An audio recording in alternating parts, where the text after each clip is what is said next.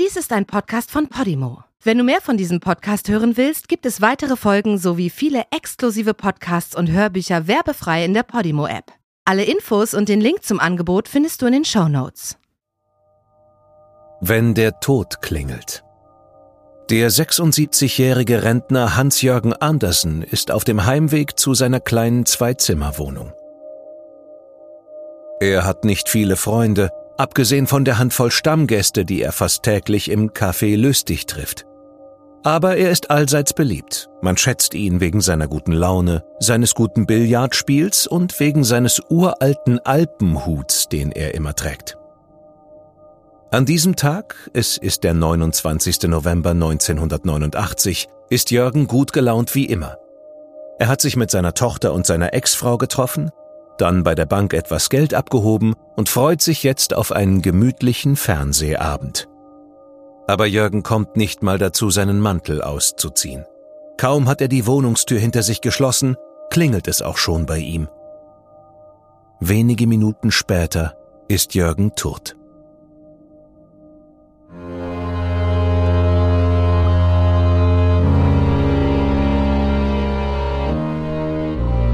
Du hörst Morden im Norden. Eine Podcast-Serie über einige der aufsehenerregendsten Mordfälle Skandinaviens. Was du hier gleich hören wirst, beruht auf einer wahren Begebenheit. Recherchiert und nacherzählt von Janne Orgor. Diese Nacherzählung basiert auf der Berichterstattung diverser Medien zum Sachverhalt dieser Tat. Einige Details wurden ausgelassen und von der Beurteilung des Verbrechens und des Täters sehen wir ab, weil ein Urteil bereits durch die Justiz gesprochen wurde. Bedenke bitte, dass einige der hierin geschilderten Details starke emotionale Reaktionen hervorrufen können. Besonders deshalb, weil es sich um das Leben und den Tod von echten Menschen handelt.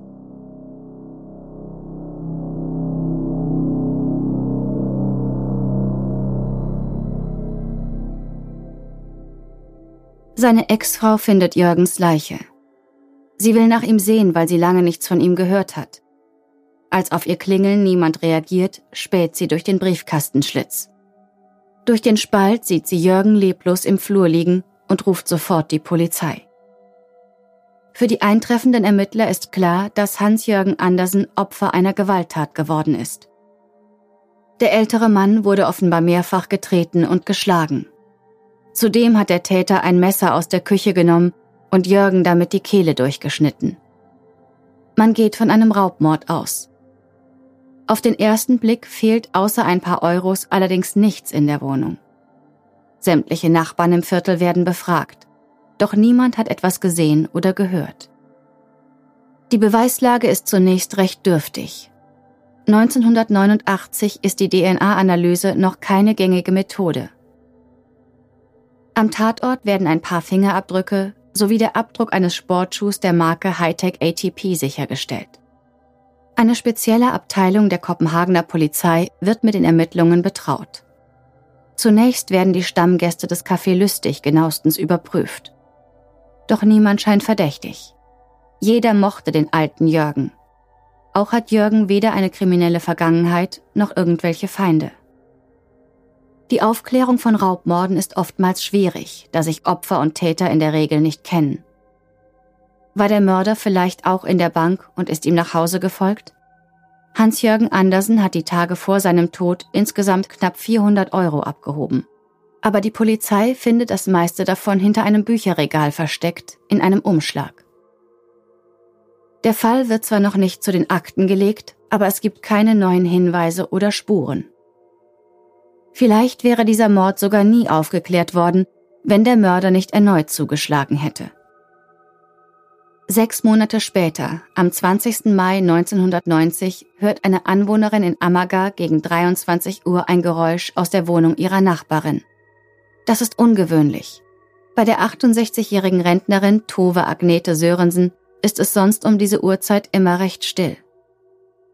Ein anderer Nachbar wundert sich am nächsten Tag, warum das Licht bei ihr brennt und die Vorhänge noch zugezogen sind.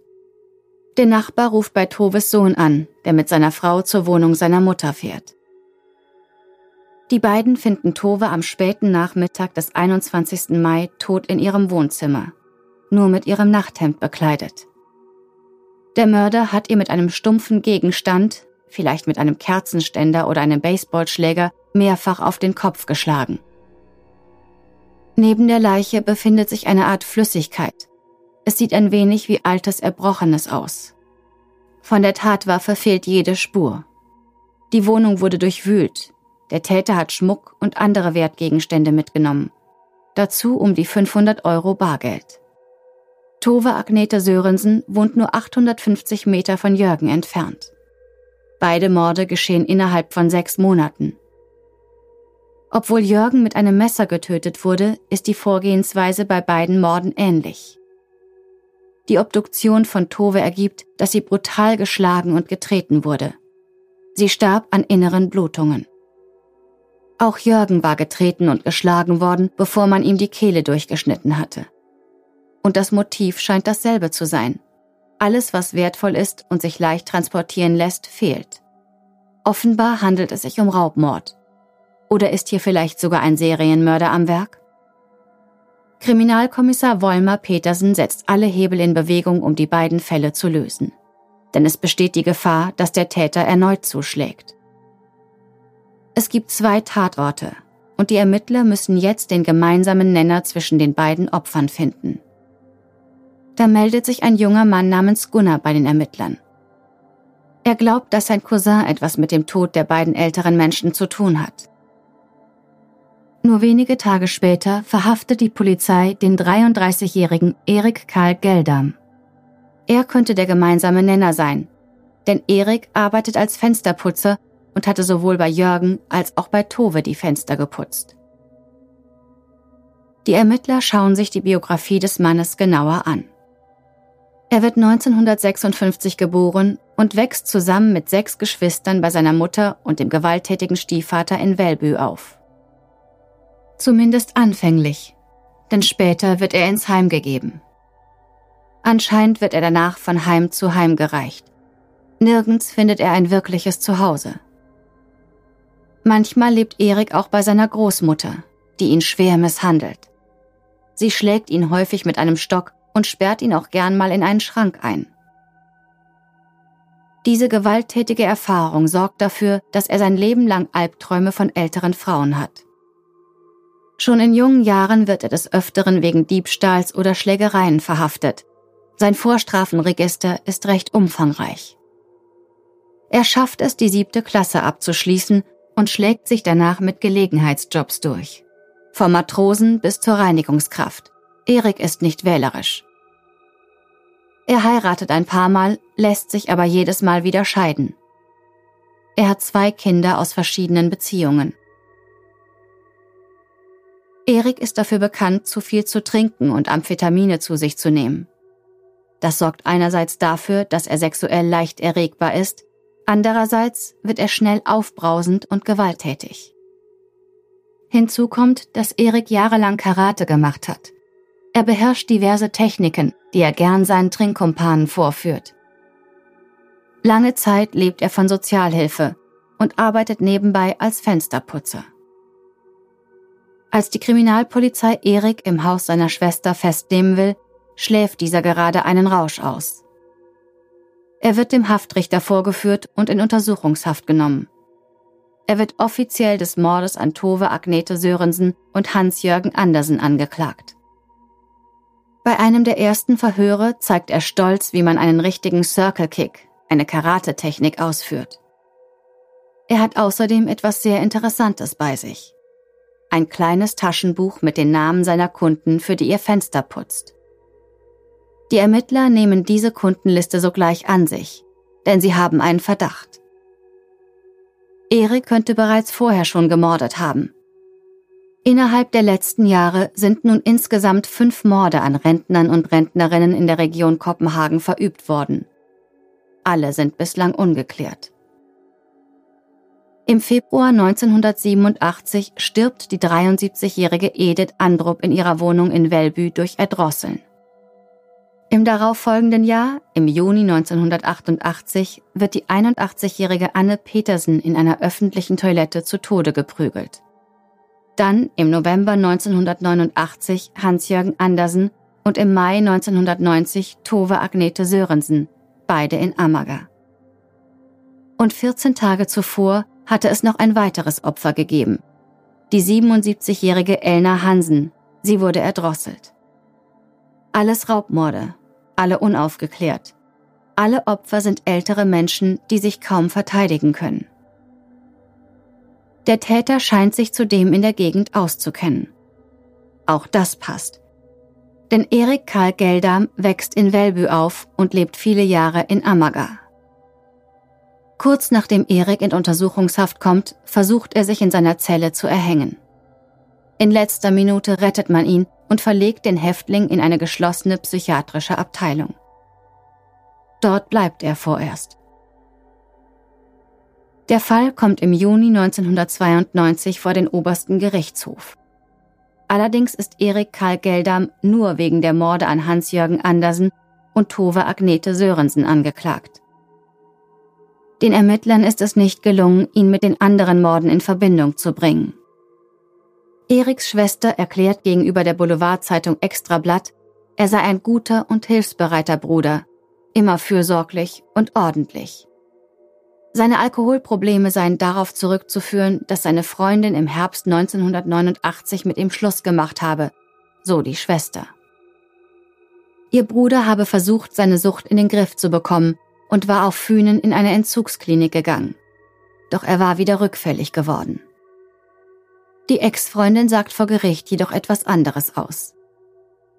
Sie hat dabei so viel Angst, dass Erik aus dem Saal gebracht werden muss und ihre Aussage nur über einen Lautsprecher hören kann. Die Ex-Freundin gibt an, Erik habe ihr gedroht, sie zu töten oder sie außer Gefecht zu setzen, nachdem sie sich endgültig von ihm getrennt hatte. Eines Tages habe Erik den gemeinsamen Sohn abgeholt und ihr erzählt, er habe etwas Schlimmes getan. Sie sagte scherzhaft, ich nehme an, du hast jemanden umgebracht, woraufhin er ihr schlicht und einfach mit Ja geantwortet hatte. Doch sie habe ihm nicht geglaubt. Erik sei dafür bekannt, viel zu reden, ohne dass groß etwas dahinter steckt. Erik gesteht bereits bei seiner Verhaftung, etwas mit den Morden zu tun zu haben. Er behauptet aber, sich an nichts Konkretes erinnern zu können. Zu möglichen Tatzeiten fehlen ihm die Erinnerungen. Er stimmt zu, dass es so aussieht, als hätte er die Morde begangen. Doch sobald er vor Gericht steht, streitet er alles ab und beschuldigt stattdessen seinen Cousin, der der Polizei den Hinweis gegeben hatte. Doch die Beweise sprechen gegen ihn. Im Juni 1989 schenkt ihm seine Freundin ein paar Schuhe zum Geburtstag, ein paar weiße Hightech ATP Sportschuhe. Doch nach ein paar Monaten wirft er sie weg und bittet einen guten Freund, ihm ein anderes Paar zu leihen. Dieser Freund sagt vor Gericht auch aus, dass Erik im Café Lüstig zum Stammplatz von Jürgen geschaut und dabei eine bestimmte Geste gemacht habe. Er sei sich mit der Hand über seinen Hals gefahren. Auch scheint der Angeklagte kurz nachdem Jürgen getötet wurde, wieder mehr Bargeld zu haben. Eriks Cousin Gunnar sagt ebenfalls vor Gericht aus. Er kann sich noch genau an die Geschehnisse am 20. Mai 1990 erinnern. An diesem Sonntagabend gehen die beiden in eine Kneipe. Aber Erik hat kein Geld und Gunnar weigert sich, ihm welches zu leihen. Daraufhin gehen sie mit Gunnars Hund spazieren. Als sie die Straße erreichen, in der Tove wohnt, sagt Erik, er müsse kurz etwas erledigen. 15 Minuten später kommt er zurück. Er ist unglaublich bleich. Und auf seinen weißen Turnschuhen ist Blut. Gunnar fragt immer wieder, was passiert ist. Doch Erik bleibt stumm. Als sie Gunnars Wohnung erreichen, verlangt Erik saubere Kleidung. Danach gehen die Cousins in eine Bar. Nun ist Erik auf einmal flüssig und spendiert gleich zwei Frauen ein Bier. Er selbst trinkt auch reichlich. Als die Männer zu später Stunde zur Toilette gehen, ist der offensichtlich betrunkene Erik in der Stimmung zu erzählen, was passiert ist. Er berichtet Gunnar, er habe an der Tür einer älteren Dame geklingelt für die er schon mehrmals Fenster geputzt habe. Als sie zur Tür gekommen sei, habe er gefragt, hier ist Erik, der Fensterputzer. Darf ich mal Ihre Toilette benutzen? Die alte Dame habe ihm daraufhin geöffnet. Mit einem Karate-Circle-Kick trifft er sie genau am Hals. Es knackt laut, als ihr zarter Hals bricht. Sie fällt zu Boden und Erik schlägt der sterbenden Frau das Gesicht blutig. Danach muss er sich übergeben. Von dem vielen Blut wird ihm schlecht. Anschließend durchwühlt er die Wohnung, nimmt Bargeld und Schmuck an sich und schlägt die Tür hinter sich zu. Seitdem Gunnar der Polizei den Hinweis gab, hatte er mehrfach Drohungen erhalten. Falls er gegen seinen Cousin aussagt, würde es ihm und dem Rest seiner Familie schlecht ergehen. Die Anwältin von Erik Karl Geldam, die bekannte und erfahrene Merete Stargetorn, versucht ihren Mandanten während des Prozesses als einen armen Mann darzustellen. Einen Süchtigen, der psychisch krank sei und die mildeste Strafe verdiene, vielleicht sogar nur auf Bewährung. Auf der Gegenseite spricht die Staatsanwältin von einem unglaublich brutalen Raubmord und fordert die Geschworenen auf, Erik zur Höchststrafe zu verurteilen, lebenslänglich. Am 23. Juni 1992 ergeht das Urteil. Erik Karl Geldam wird zu einer lebenslangen Freiheitsstrafe verurteilt. In Dänemark bedeutet lebenslang, dass man nach zwölf Jahren Haft Bewährung beantragen kann. Ob man sie bekommt, hängt stark davon ab, wie die Psychiater die Verurteilten einschätzen. Sind sie noch eine Gefahr für die Gesellschaft? Wenn ja, müssen sie in Haft bleiben. Manche bis zu 35 Jahre. Aus dem psychiatrischen Bericht über den Verurteilten geht hervor, dass ihn sein langjähriger Drogen- und Alkoholmissbrauch psychisch beeinträchtigt hat. Zudem wird er als introvertiert und unsicher beschrieben. Der Psychiater kommt zu dem Schluss, dass Erik zum Zeitpunkt der Morde zurechnungsfähig war. Nach dem Urteilsspruch winkt Erik Karl Geldam seinen Freunden im Gerichtssaal zu. Auf Wiedersehen, Jungs, wir sehen uns, ruft er und grinst dabei breit. Zuvor hatte er die zahlreich erschienenen Pressevertreter mit der Bemerkung beschimpft, man sollte euch alle umbringen. Erik geht in Berufung, doch der oberste Gerichtshof bestätigt das Urteil. Nach zehn Jahren Haft im Jahr 2002 wird er in den offenen Vollzug verlegt. Doch als man ihm nicht erlaubt, seine Schwester an Weihnachten zu besuchen, flüchtet er. Es beginnt eine groß angelegte Fahndung nach Erik. Er versteckt sich viele Monate lang, bevor er im Sommer 2003 vor dem Gefängnistor steht und sich freiwillig stellt. Im Jahr 2005 wird Erik Karl Geldam entlassen. Es gelingt ihm, einige Jahre in Freiheit zu verbringen, bevor er im Sommer 2007 im Alter von 51 Jahren stirbt. Die Morde an den drei Rentnern, derer er im Zuge seiner Verbrechen verdächtigt wurde, sind nach wie vor ungeklärt.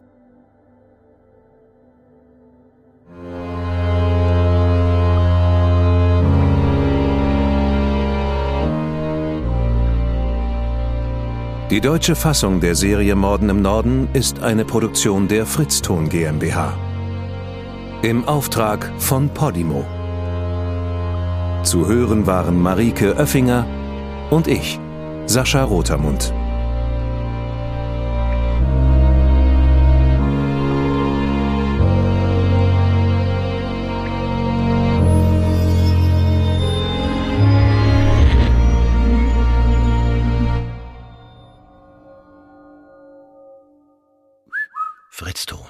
In der Podimo-App hörst du tausende Podcasts und internationale Hörbücher aller Genres. Dabei erhältst du personalisierte Empfehlungen und kannst deine Lieblingsinhalte auch offline hören. Ganz egal, ob zu Hause, in der Bahn oder beim Spazierengehen. Lass dich mit Podimo von spannenden Geschichten in den Bann ziehen, lerne etwas Neues oder hol dir Tipps für dein Familienleben.